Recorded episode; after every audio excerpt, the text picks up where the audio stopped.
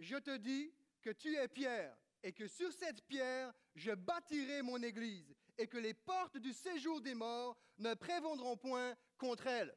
Et moi, je te dis que tu es Pierre, et que sur cette pierre, je bâtirai mon église, et que les portes du séjour des morts ne prévaudront point contre elle.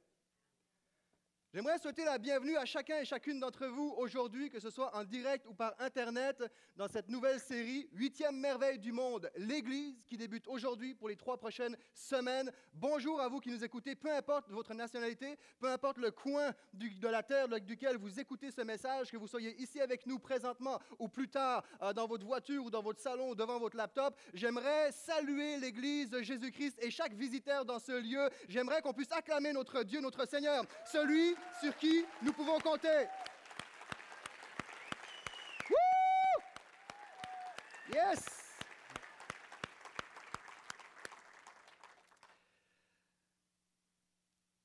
lors de l'effondrement de l'Empire Inca, le Machu Picchu a été euh, abandonné, la ville du Machu Picchu a été abandonnée, et ce, une semaine avant euh, sa construction.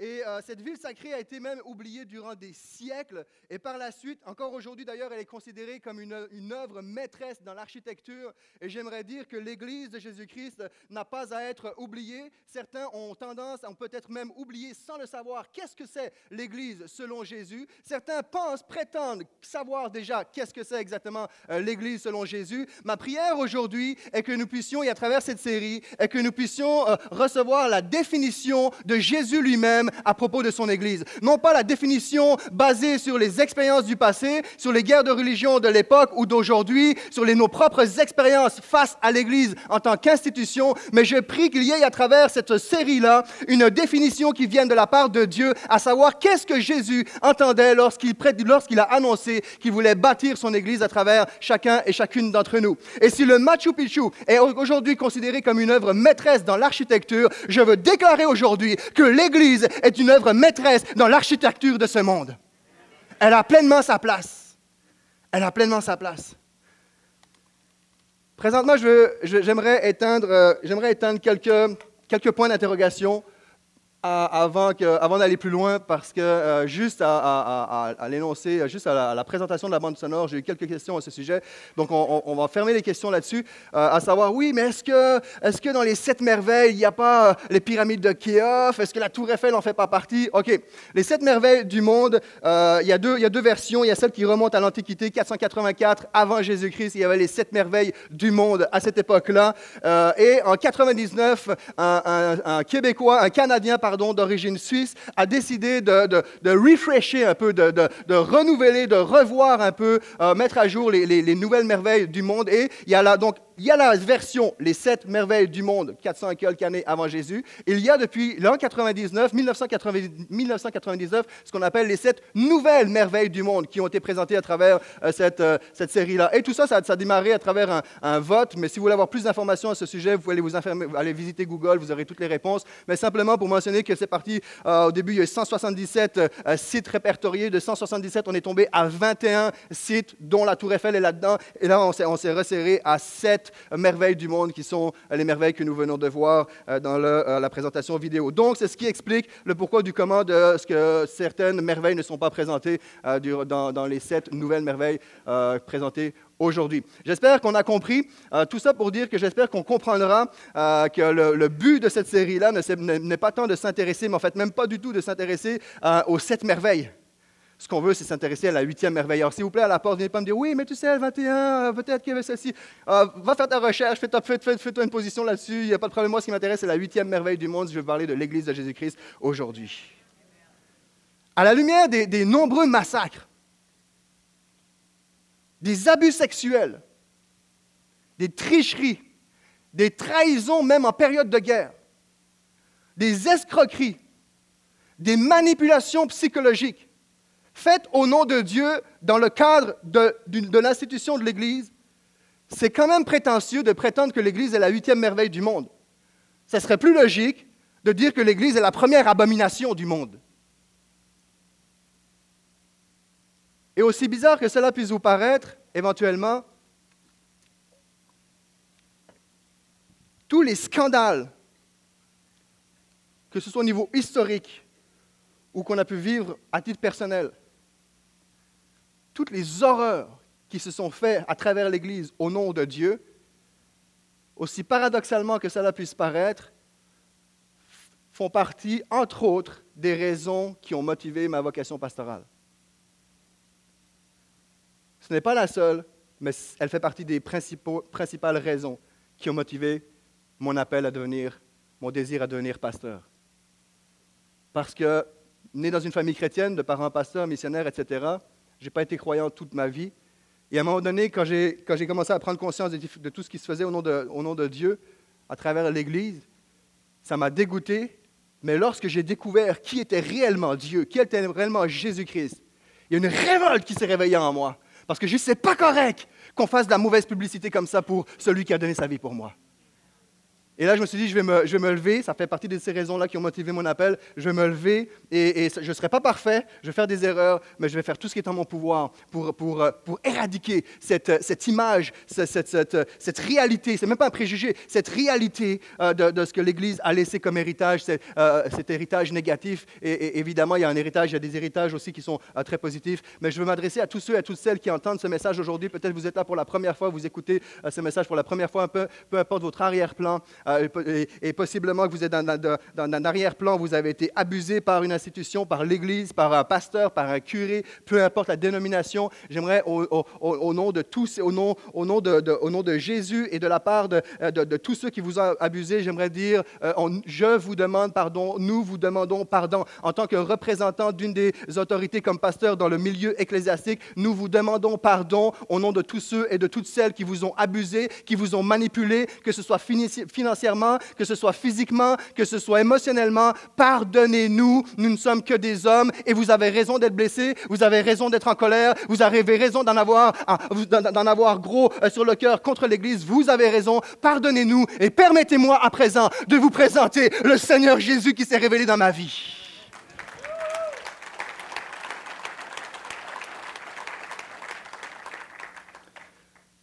Pourquoi est-ce que je prétends que l'Église est plus qu'une prétention? Je suis convaincu que l'Église est la huitième merveille du monde parce que, et ça va être les prochains messages que nous allons voir, parce que l'Église est une conception surnaturelle. L'Église est une conception surnaturelle, c'est ce que nous allons regarder aujourd'hui. La semaine prochaine, nous allons voir à quel point l'Église est une communauté spirituelle avec tout ce que cela implique. Et le dernier message portera sur cette merveilleuse, ce merveilleux fait que l'Église est une, une consécration inconditionnelle. L'Église est merveilleuse de par sa consécration inconditionnelle, ce qui sera le sujet de notre dernier message. Si vous avez vos Bibles, vous pouvez ouvrir dans Matthieu chapitre 16, versets 13 à 18. Je vais relativement vite parce que j'ai beaucoup de choses à communiquer ce matin et j'aimerais qu'on puisse euh, euh, terminer à temps pour pouvoir louer notre Dieu comme il le mérite. Matthieu chapitre 16, les versets 13 à 18.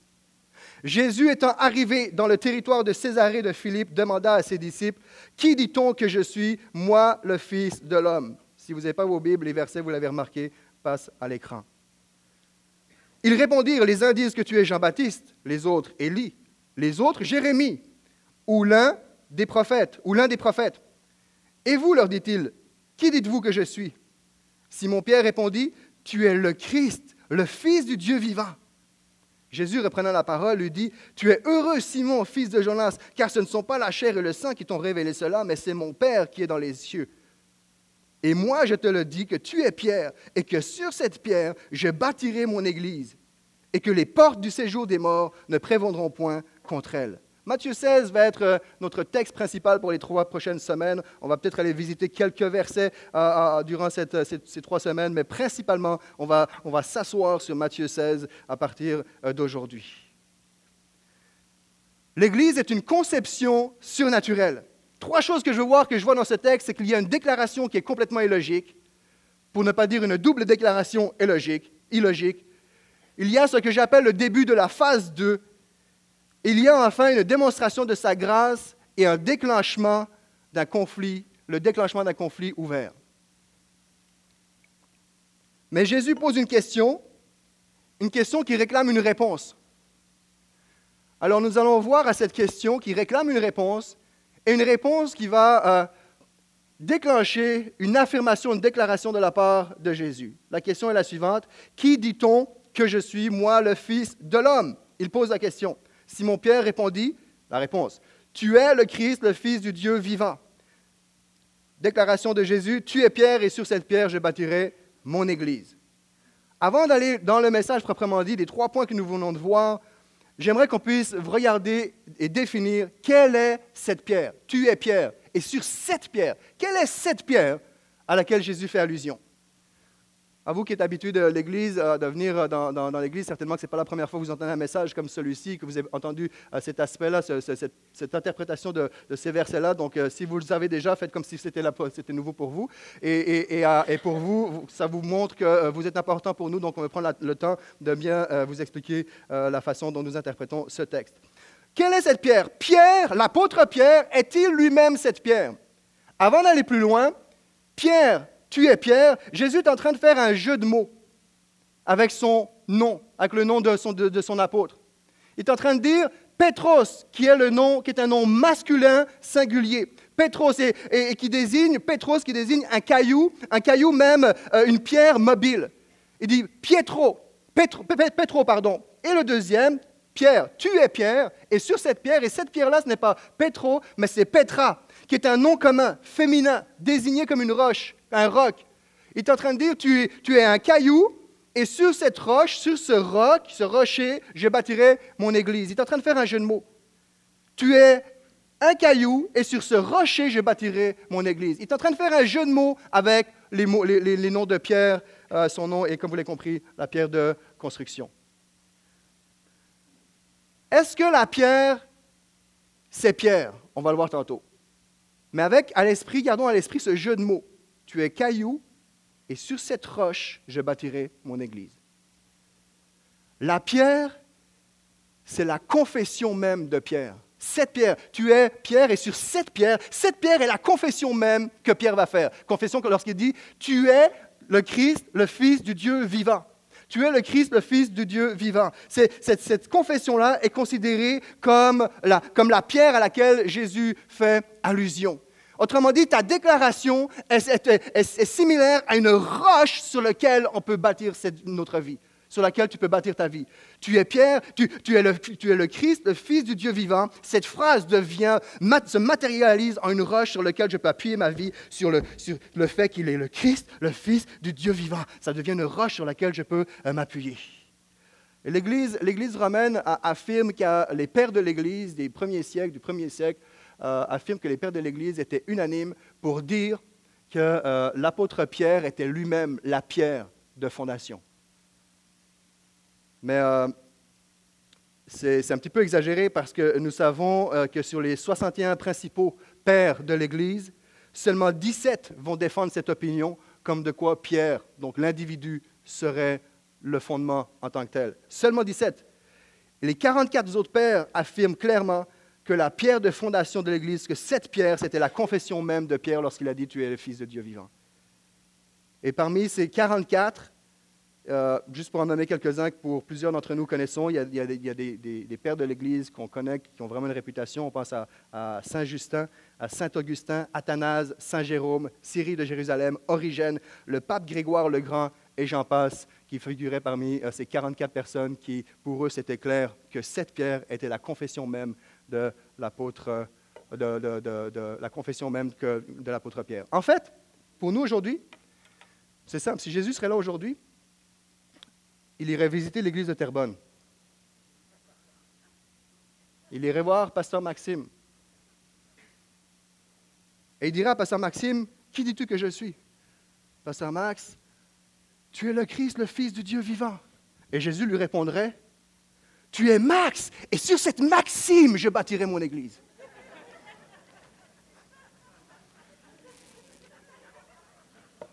C'est exactement ça, en fait, que, Jésus est en train de faire avec Pierre. Tu es Max, et sur cette maxime, je bâtirai mon Église. Pierre est quand même la première pierre de fondation. C'est le premier à avoir. C'est un moment historique. Ce texte-là, c'est vraiment un moment extraordinaire dans la vie de l'Église, dans, notre héritage en tant que croyant, en tant que chrétien. Pierre est quand même la, première pierre de fondation. C'est le premier à avoir confessé clairement que Jésus est le Fils du Dieu vivant. C'est le premier fruit du ministère de Jésus avant que son Église euh, prenne son envol après son ascension, c'est-à-dire dans les actes des apôtres. Pierre est la première pierre, mais non l'unique pierre de fondation. C'est ça qu'on a besoin de comprendre. Autrement dit, c'est comme s'il disait à Pierre, tu fais partie de la fondation, de mes premiers fruits, mais tu n'es pas le fondateur. Tu fais partie de l'édifice, mais tu n'es pas l'architecte, tu n'es pas le constructeur de cet édifice-là. Tu es le premier fruit et la fondation de, mon ministère, mais euh, autrement dit, euh, il faut voir Pierre euh, comme, comme étant la pierre de l'Église dans un sens chronologique du terme. C'est le premier dans le sens chronologique et non dans un sens hiérarchique. Dans le sens de priorité, tu es la première dans le sens de priorité et non dans le sens de primauté.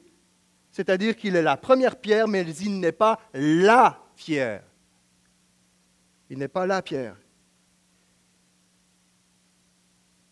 Vous savez, on, peut remettre à l'image la muraille de Chine, à l'image la, muraille de Chine qui, qui en fait euh, servait à, à diviser euh, euh, la Chine en différents territoires entre elles-mêmes euh, pour se protéger des, multiples dynasties qu'il y avait, qu'il y a encore. À, l'image de, la muraille de Chine, l'Église, est, très, très divisée entre elles-mêmes. Et, ce texte-là, tu es pierre, et sur cette pierre, cette citation, sur cette pierre, je bâtirai mon Église, cette, citation est gravée en, lettres d'or dans la coupole du Vatican à l'heure actuelle encore. Et ce, ce texte-là, cette citation, est l'une des barrières principales qui sépare l'Église romaine du reste des branches du christianisme.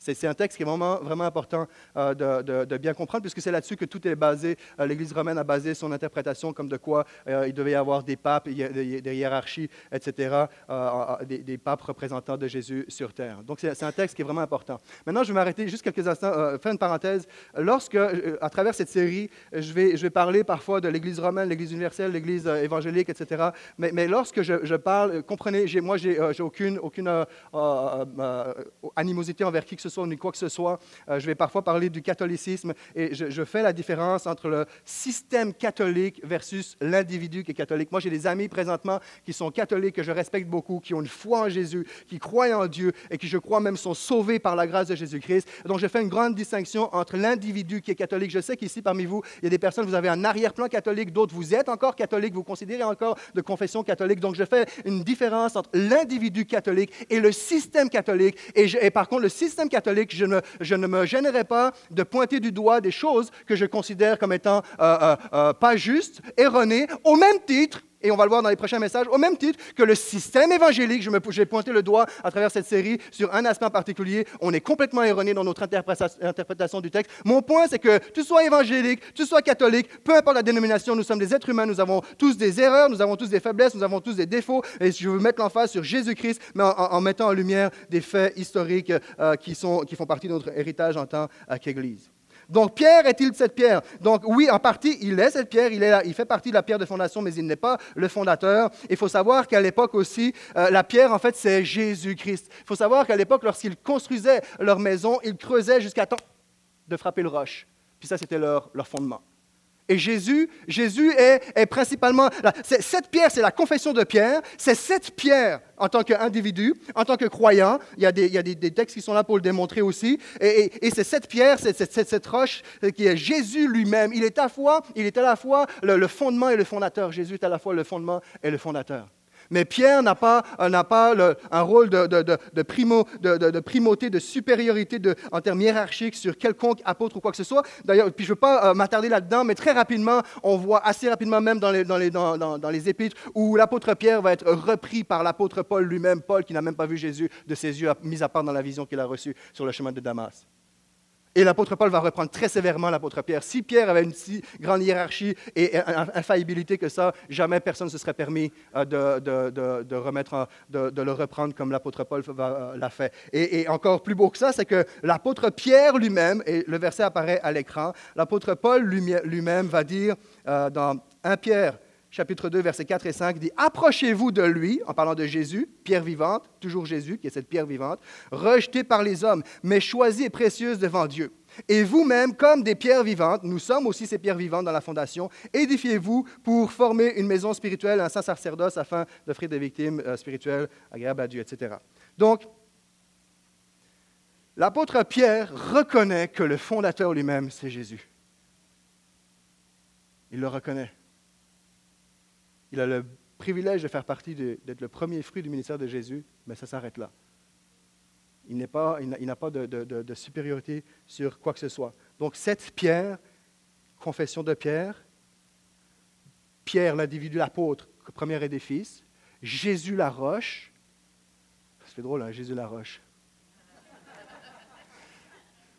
Jésus la roche, et par la suite, pour nous aujourd'hui, chaque croyant qui disons, je crois que tu es le Christ, le Fils du Dieu vivant, tu deviens une pierre vivante ajoutée à l'architecture de Jésus-Christ.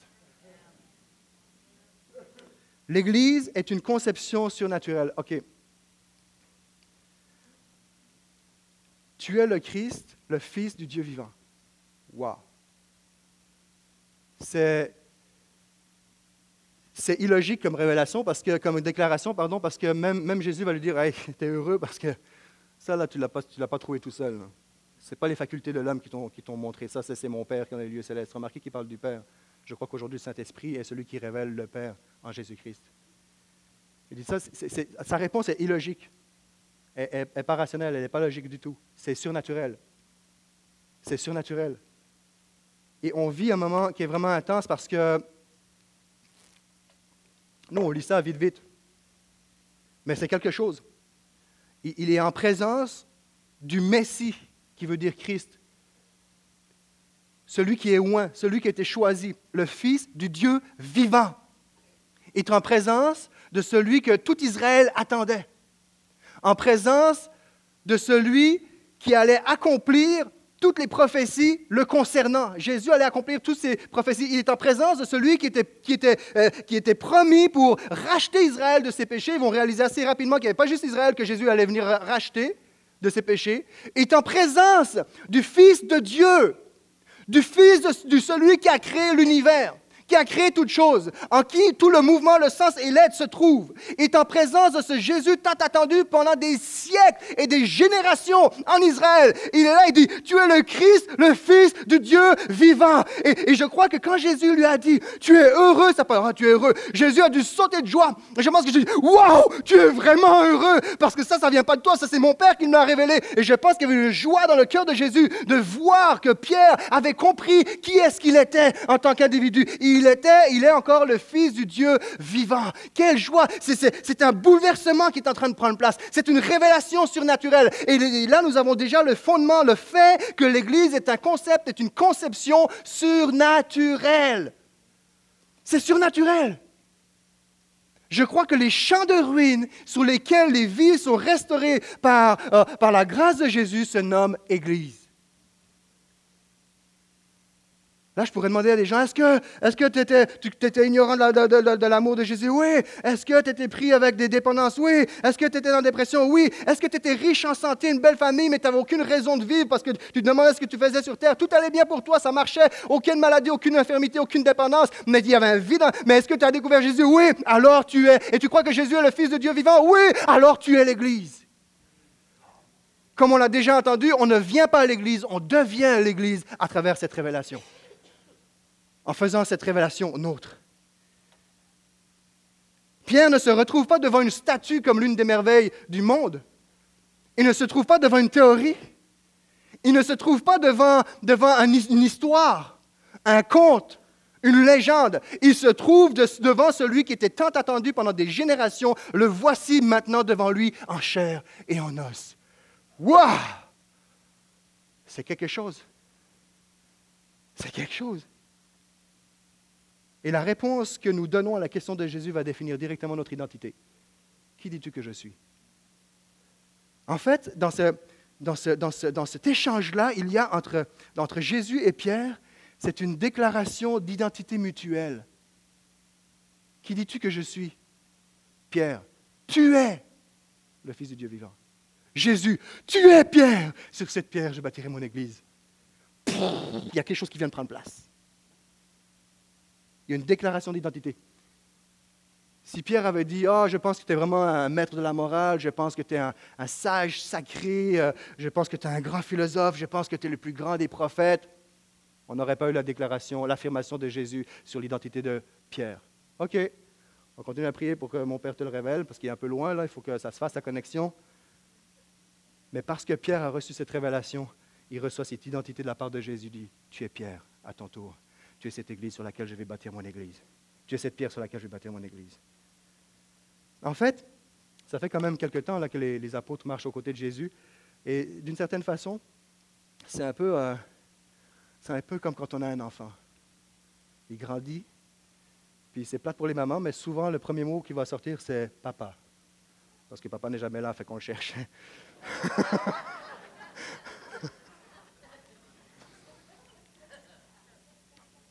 Il y en a, ça va être maman aussi. Mais d'une certaine façon, c'est comme si les apôtres ont, grandi avec, avec, Jésus. Et à un moment donné, ils vont, ils vont, présenter à Nathanaël. Nathanaël a trouvé le, le, Messie. Mais ça rien. On est dans l'évangile de Jean, on est dans, un autre contexte littéraire, on est, on est, complètement ailleurs. Mais on est ailleurs, mais c'est vraiment cette déclaration qu'on regarde ce matin qui est vraiment importante. D'une certaine façon, c'est lorsque Jésus va dire Qui dis-tu que je suis C'est comme s'il avait entendu de la bouche de Pierre Papa. Et que, et que Jésus, le Fils, allait dire Tu es mon, tu es mon enfant. Et avec toi, je vais continuer, je vais bâtir mes projets avec toi. C'est ça qu'il est en train de dire d'une certaine façon.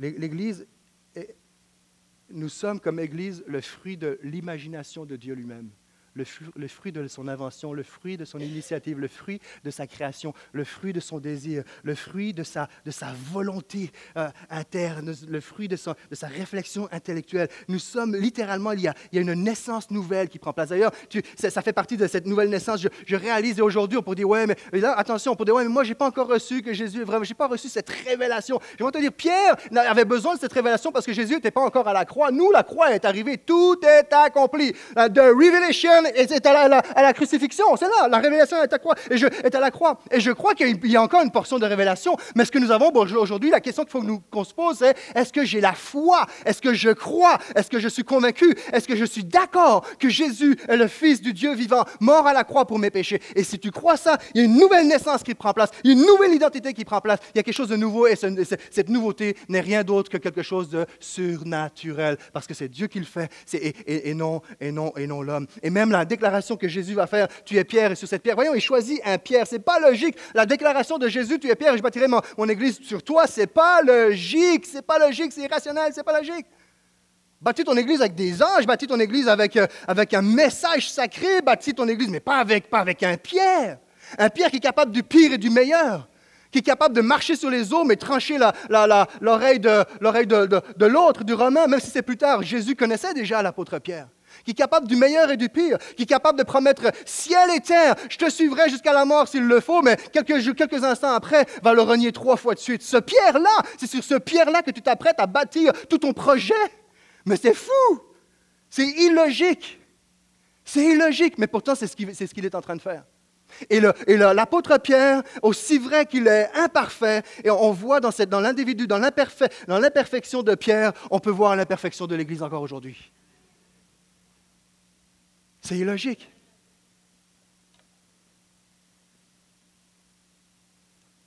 Il y a une démonstration dans, ce texte-là, dans ce passage-là, il, y a une démonstration de sa grâce et le, déclenchement d'un conflit ouvert.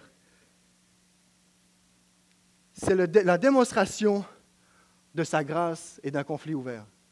En fait, aussi vrai que la croix est une proclamation du pardon pour nos péchés, dans cette déclaration, le fait que Jésus fasse de nous son Église, c'est l'application, la démonstration du pardon de Jésus acquis à la croix. C'est une démonstration de grâce. Malgré nos péchés, malgré nos faiblesses, malgré nos erreurs, malgré toute l'histoire qu'il y a derrière nous, malgré nos propres histoires, Jésus dit, c'est avec toi que je vais bâtir mon Église. L'Église même, la croix est une manifestation de la grâce de Dieu, mais l'Église même, dans la définition que je la, que je la, comprends euh, euh, et, je vous la présente, je la présente aujourd'hui, dans cette définition-là, l'Église est une manifestation claire et nette de la grâce de Dieu sur terre. Parce qu'il n'y a personne qui mérite. Pas plus tard que quelques instants après, il, va y avoir, il va y avoir un, déclenchement euh, d'un conflit ouvert. Il y a quelque chose qui prend place. Il y a un combat spirituel qui va prendre place.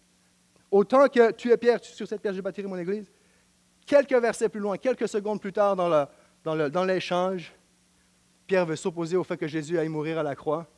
Et Jésus va dire, moi je les enlève quand il ne faut pas, Jésus, Jésus va dire, mais Jésus se retournant dit à Pierre, arrière de moi Satan, tu mets un scandale car tes pensées ne sont pas les pensées de Dieu, mais celles des hommes. Il vient dire, tu es Pierre, sur cette pierre, je bâtirai mon église. Pierre, non, non, non. Après ça, il dit, il va falloir que j'aille mourir, souffrir, etc.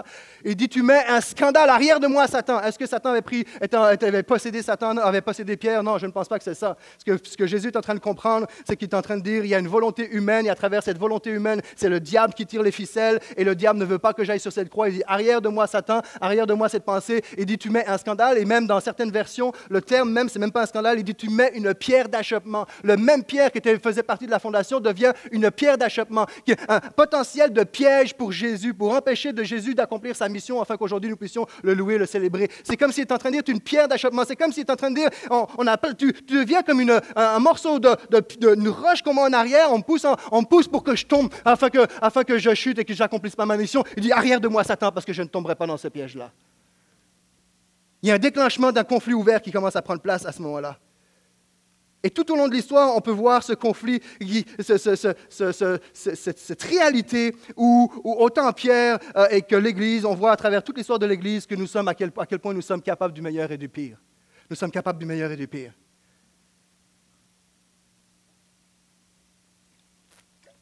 L'Église va, commencer à partir, à partir de des actes des apôtres, mais ce qu'il faut comprendre, c'est que tout au long, tout au long, il y, a, six périodes de l'Église, je vais passer rapidement, six périodes de l'Église, tout au long de l'histoire, il faut garder à l'esprit qu'il y a de la mauvaise herbe et de la bonne, de la bonne herbe, de l'herbe verte. Il y a l'ivraie et le blé. Et Jésus dit, je ne peux pas enlever l'ivraie tout de suite parce qu'on risque d'arracher le blé. Mais tout au long, on voit ça. Je crois qu'à plusieurs périodes de, l'histoire de l'Église, jusqu'à aujourd'hui encore, à bien des moments, Jésus pourrait descendre et dire Arrière de moi, Satan, parce que ça, ce n'est pas l'Église que je conçois. Ce n'est pas l'Église que, que, je prévois différentes périodes de, l'histoire de l'Église. La première qu'on peut nommer l'Église apostolique, qui s'achève avec le dernier des apôtres, l'apôtre Jean, qui va mourir environ en 100. L'Église apostolique, on a l'Église persécutée ou l'Église des martyrs, deuxième, troisième siècle. Euh, on, pense à la première, dans cette époque-là, il y a eu la première persécution euh, majeure euh, sous l'empereur Néron. Malgré tout, les disciples vont, commencer, vont continuer à augmenter, à grandir. On a la troisième période qu'on peut appeler l'Église de l'Empire ou l'Église dominatrice où euh, sous Constantin, euh, euh, la, religion chrétienne va devenir, va être autorisée, va devenir officielle, le, christianisme va devenir la religion officielle de Rome. donc, autrement dit, va mettre un terme aux persécutions, aux malédictions de la persécution, mais cette, cette, union de l'Église-État, malgré que les persécutions sont finies, va devenir en soi une malédiction par la suite parce que cette Église visible, universelle, officielle, euh, il va falloir, c'est paradoxal, mais là, il y a des croyants qui va falloir, ils vont être obligés de sortir de cette Église officielle, visible, pour être euh, en, intègre face à, leur, euh, face à l'Église invisible, face au principe de l'Église invisible. Et, toutes sortes de choses qui prennent place à ce niveau-là. On a l'Église médiévale, on parle des fameuses croisades qui veulent reconquérir la Terre sainte d'entre les mains des musulmans. On, a, on a la, la, cinquième période, on a l'Église de la Réforme, ou l'Église on pense à, l'année 1517, on a les, premiers, les 95 serres de, Luther qui sont affichés sur la porte parlant de la grâce de, Jésus-Christ. Et là, on a toute une série de guerres de religion dans les années 1500. Euh, on parle des guerres de religion de huit, de huit endroits, de huit territoires euh, qui ont été euh, réduits à, feu et à sang en France. On parle de la France entre les protestants, les catholiques. le dimanche, le 24 août 1572, on parle du massacre de la Saint-Barthélemy, où en l'espace de trois jours, il y a 10 000 personnes qui ont trouvé la mort. On arrive après ça avec euh, l'édit de Nantes, euh, dans les années 1500 encore, ça c'est toute la, Renaissance, l'Église de la Renaissance, etc., où les protestants, enfin, ils ont le droit, les, protestants ont le droit, les mêmes droits que l'Église catholique, c'est-à-dire qu'ils peuvent se marier, avoir leur lieu de culte et être protégés, avoir les mêmes droits que l'Église catholique. Cet édit va être révoqué par quelqu'un d'autre, et là, c'est 200 000 sur 800 000 personnes qui sont en exil, qui vont émigrer, malgré qu'il y a une interdiction claire et nette d'émigrer sous peine pour les hommes d'être envoyés à la, aux galères et pour les, femmes d'être envoyées euh, euh, en prison. Euh, les pasteurs, seuls les pasteurs ont, le droit de quitter. Ils ont 15 jours pour quitter le pays. Les enfants doivent être élevés absolument dans la foi universelle, la foi catholique. ensuite, ça va se calmer un petit peu plus tard. Un édit de Versailles qui va prendre place où, où là, cette fois-ci, on va, c'est plus question protestant catholique. Cette fois-ci, c'est en, en 1787, l'édit de Versailles va accorder à tous ceux qui sont non catholiques de pouvoir se marier sans adhérer à la religion. Merci Seigneur de ce que nous pouvons bénéficier des droits civils sans adhérer à une religion. Est-ce que c'est ça l'Église que Jésus avait en tête lorsqu'il dit Je bâtirai mon Église Non. Là, je me fâche envers, pas je me fâche envers, ces, ces, guerres qui ont sali le nom de notre Dieu, et je m'adresse à tous ceux et toutes celles qui disent Ouais, c'est ça votre Église. Oui, je suis d'accord avec toi. Jésus lui-même a été crucifié par des religieux. Ce n'est pas l'Église que Jésus avait en tête. Ce n'est pas l'Église que Jésus avait en tête. Jésus ne cherche pas à convertir qui que ce soit par la force des menaces, la manipulation. Il veut des gens qui, réalisent simplement son amour et disent Ok, moi, volontairement, là, je veux juste te suivre. Ça, c'est la véritable conversion. Ça, c'est en 1787 et en 1789, on a la Déclaration des droits de l'homme. On arrive après ça euh, dans la dernière phase, euh, l'autre phase de l'Église, pour nous ce matin, la dernière, l'Église des mouvements de réveil et missionnaires. Et c'est dans cette période-là, dans les années 1800, on va voir naître la théorie de l'évolution, on va voir le matérialisme et l'athéisme avec Karl Marx, on, va voir Nietzsche avec euh, qui, est, un antisémite fini. on pense à Sartre qui va commencer, Sartre qui va commencer à, prôner l'autonomie de l'homme et rejeter les lois, les lois de Dieu. Et je les comprends avec la lumière de tout ce qui s'est passé, je comprends qu'on rejette les lois de Dieu. Peut-être que j'aurais été avec Sartre à cette époque-là. Sartre, et dans ce même, il y a une rupture avec le monde christianisé. Et, c'est dans un sens, moi je dirais que c'est positif parce que dans ce même, dans ce même euh, montée de, toutes les différentes pensées, théories de l'évolution, et chacun pense, et on se, détache, de l'Église, et surtout, on veut, on veut rien savoir de Dieu, on veut rien savoir surtout de l'Église. Dans ce même élan-là, il y a des gens comme Carey qui vont fonder la, Société missionnaire des Indes, George, George Muller, fondateur de, l'orphelinat de Bristol, fondation de la Croix-Rouge à Genève en 1800 et quelques, fondation de l'Armée du Salut en 1865. Euh, écoute, des horreurs qui se sont passées jusqu'en 1940, des horreurs les enfants du Plessis. Et on va dire, c'est ça, les orphelins du Plessis, c'est ça l'église, j'en veux pas de ton église. Et c'est sûr que quand on arrive vers notre voisin, notre collègue, notre ami, est-ce que tu veux venir à l'église, même si on l'a pas vécu, il y a un héritage qui est là, il dit, c'est ça ton église. J'aimerais te dire, ça, ce n'est pas l'église. Jésus lui-même aurait dit arrière de moi, Satan. Ce n'est pas l'Église que Jésus veut bâtir. Mais c'est pareil, à travers ces individus-là que l'Église va prendre place, il y a toujours une portion de personnes qui vont dire, moi je ne m'associe pas à ça et, je, veux, je, me faire de Jésus mon Seigneur, mon Sauveur. C'est lui qui est, euh, qui est le tout pour ma vie. Et nous-mêmes, comme Pierre, on peut pointer du doigt beaucoup de gens, mais nous-mêmes, nous sommes parfois comme Pierre, durant l'espace d'un instant et parfois durant certaines périodes selon la dureté de notre cœur, où Jésus pourrait dire, serait en droit de dire, arrière de moi Satan, parce que regarde ton comportement. Quelle grâce il fait de nous son Église. Donc il y a un déclenchement d'un conflit ouvert qui démarre lorsque Jésus dit, tu es pierre, et sur cette pierre je bâtirai mon Église. Mais il avait une conception bien bien précise, qui est différente de celle des hommes. Acte 20, il y a ce que j'appelle le début de la phase 2. Acte 20, 28. Veillez donc sur vous-même et sur tout le troupeau de l'Église que le Saint-Esprit a confié à votre garde, comme de bons bergers. Prenez soin de l'Église et Dieu et de l'Église de Dieu qui s'est acquise par son sacrifice. C'est l'apôtre Paul qui parle. Veillez donc sur vous-même. Ça nous montre dans ce texte-là que Jésus, à travers l'apôtre Paul, est en train de dire, je suis conscient que vous-même, vous avez un problème avec vous-même. Et je veux simplement vous rappeler que cette Église, ce n'est pas votre Église, c'est mon Église. Prenez-en soin, puis faites attention à vous. Il dit, c'est son Église. Les évangéliques, on n'est pas mieux. Hein. On va dire, ah, les catholiques, ils ont dit, ah, c'est mon église, puis c'est battu sur Pierre, puis à partir de là, ils ont fait euh, l'institution de la papauté, puis etc. Mais les évangéliques aussi, des fois, hein, même pas ça, on peut se considérer comme si, si l'église était notre église. Où on ne cherche pas la vie de Dieu dans, ce qu'on on veut faire. Dans notre comportement, parfois, on peut se comporter comme si c'était l'église.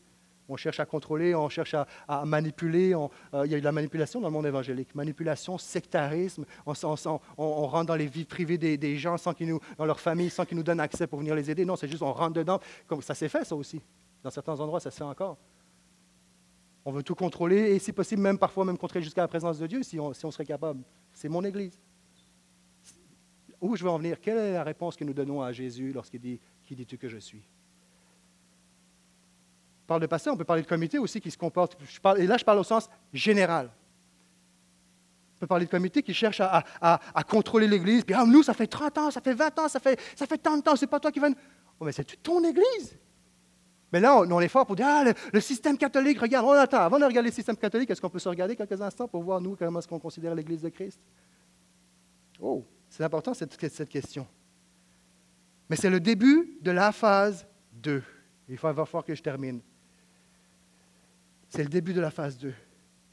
La phase, le verset ici. Sur cette église, je bâtirai mon église. Tu es pierre, sur cette terre, je bâtirai mon église. Et les portes du séjour des morts ne prévendront point contre elle.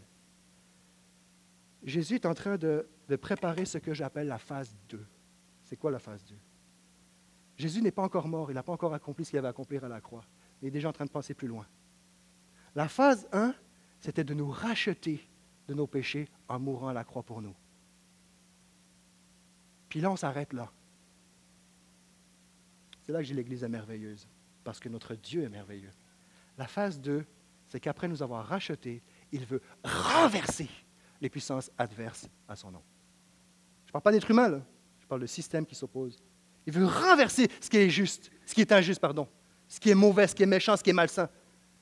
Jésus n'est pas ce héros, ce gladiateur héroïque qu'on regarde se battre dans l'arène d'une façon détachée, absolument pas. Jésus, à travers ses déclarations, est en train de dire, ne me regardez pas de loin en train de me battre, est en train de, de dire, je vous embarque avec moi dans le ring.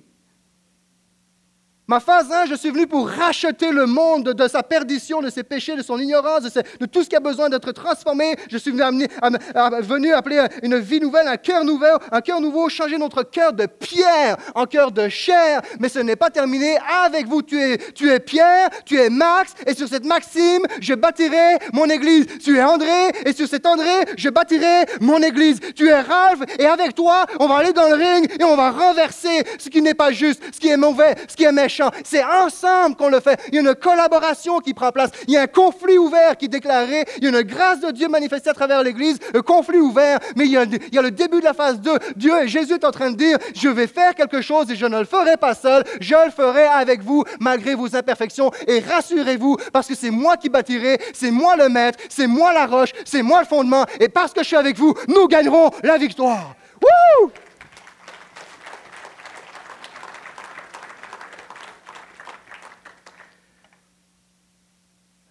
Faisons-nous partie de la phase 2.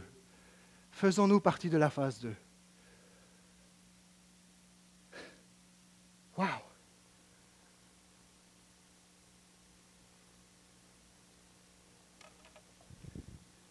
Je bâtirai mon Église. En tout cas, personnellement, j'ai vu ce texte souvent, même si c'est mentionné au futur, comme un projet futur qui maintenant est accompli. Projet futur de l'époque qui maintenant est accompli. Il l'a bâti, il est mort, ressuscité, tout est accompli. Les apôtres, l'histoire de l'Église, l'Église continue. Tant bien que mal, on continue, on fait. Je bâtirai mon Église. ça, veut dire que, ça veut dire que Jésus n'a jamais arrêté. Ça veut dire que Jésus n'arrête pas. Jésus n'est pas au chômage. Jésus n'est pas en vacances. Jésus n'est pas en vacances de construction. Il n'est pas parti pour dire Ah, ben là, c'est vacances de construction, mon, projet, mon église va prendre un break. Pierre, attends là. Quelle église Jésus est venu bâtir? Est-ce que Jésus est venu bâtir une église aux toits percés Non. Est-ce que, Jésus est venu bâtir un édifice où il n'y a pas de fenêtre et que n'importe quelle tempête peut y rentrer? Non. Est-ce que Jésus est venu bâtir une église au mur délabré? Non. N'importe quel architecte veut la plus belle, le plus beau édifice, le plus bel édifice, la meilleure construction, la plus réfléchie, la plus efficace, la plus fonctionnelle, la plus stratégique, la meilleure. Et Jésus, Dieu sait, Dieu sait que Jésus veut le meilleur pour nous. Et Dieu sait que Jésus n'est pas au chômage. Dieu sait qu'il n'a pas terminé de bâtir son église. Il bâtit encore dans ta vie, dans ma vie. La question que nous, pouvons nous poser, c'est est-ce que je permets encore au bâtisseur, au fondateur de l'Église de bâtir dans ma vie qui est une pierre vivante à son édifice? Où est-ce que je suis dans ma foi chrétienne? Est-ce que je suis dans un statu quo? Je suis un pilote automatique? Est-ce qu'aujourd'hui, on peut juste dire, Seigneur, je réalise tout ce que tu fais pour moi, ce n'est que grâce, c'est pas logique, mais Seigneur, merci, merci. J'ai pris peut-être un, break, mais Seigneur, puis je peux me reposer, mais toi, nous, on peut se reposer. On l'a entendu, la deuxième série, yes sir, on décroche, mais lui, ne décroche pas. C'est pour ça qu'on peut réellement décrocher, parce que lui ne décroche pas. Yes! Il y a des choses à bâtir dans ma vie, il n'y a pas fini. Il y a des choses à bâtir dans ta vie, il n'y a pas fini. Je termine. On revient au début du verset, Matthieu 16, 13. Qui dit-on que je suis? Ils répondirent, les uns dirent, tu es Jean-Baptiste, les autres Élie, les autres Jérémie, les autres l'un des prophètes. Regardez ce que Jésus va dire. Et vous Qui dites-vous que je suis? Je m'en fous des autres. Peu m'importe de ce que les autres, les uns, un tel, un tel, ça c'est les autres qui ne sont pas là. Toi, comme disciple, comme personne que j'ai en face de moi, qui dis-tu que je suis? Nous, Église, le portail, vous, Église, aux quatre coins de l'horizon qui écoutez ce message, qui disons-nous que Jésus est? Et attention parce que la réponse que nous allons donner va définir notre identité, avec toutes les implications qu'il y a de positif et négatif. Il y en a aussi. J'aimerais qu'on puisse se lever. Dernière photo. Qui, ce texte nous renvoie à la même question. Qui dites-vous que je suis? Est-ce qu'il est une statue? Est-ce que Jésus est un Dieu qui nous tourne le dos? Est-ce qu'il est une légende? Est-ce qu'il est une histoire? Est-ce qu'il est un, sage de la morale avec des bonnes valeurs, un grand prophète, un grand philosophe, un grand guérisseur, un révolutionnaire, un réformateur de son époque? Ou est-ce qu'aujourd'hui, est-ce qu'aujourd'hui, il est le Christ, le Fils du Dieu vivant pour toi. Je vous invite à fermer vos yeux.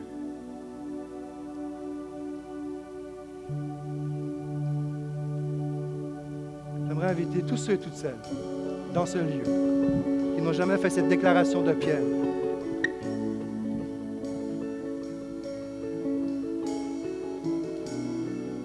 à lever vos mains